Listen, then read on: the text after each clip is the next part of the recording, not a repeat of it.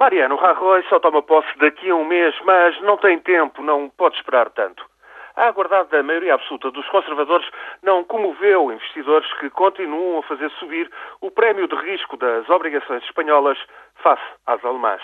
De resto, esta segunda-feira apenas veio confirmar que, pelo menos, uma agência de notação, a Moody's, está prestes a retirar à França a sua notação máxima.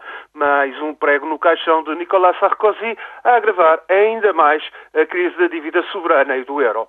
A Hungria, por sua vez, acaba de pedir ajuda dita preventiva à União Europeia e ao FMI para a eventualidade de voltar a perder o acesso a financiamentos externos e ante o risco de uma depreciação muito forte da sua moeda, o forint.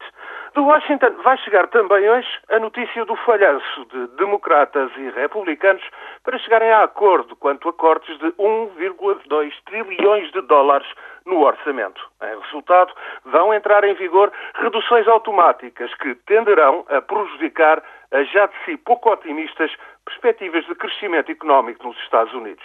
Por lá, não há qualquer solução até às eleições de novembro do próximo ano. Portanto, no meio deste vendaval, o chefe do próximo governo espanhol tem de apresentar com a máxima urgência a sua equipa. Precisa de avançar sem demora com medidas para reduzir o déficit do orçamento do Estado e das regiões.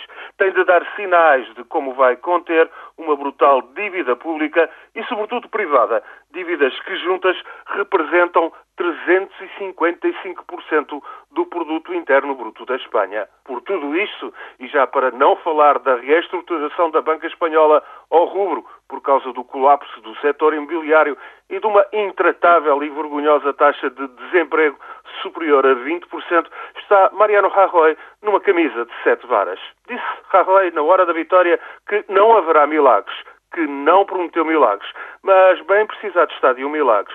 Está Mariano Rajoy, está a Espanha e nós também.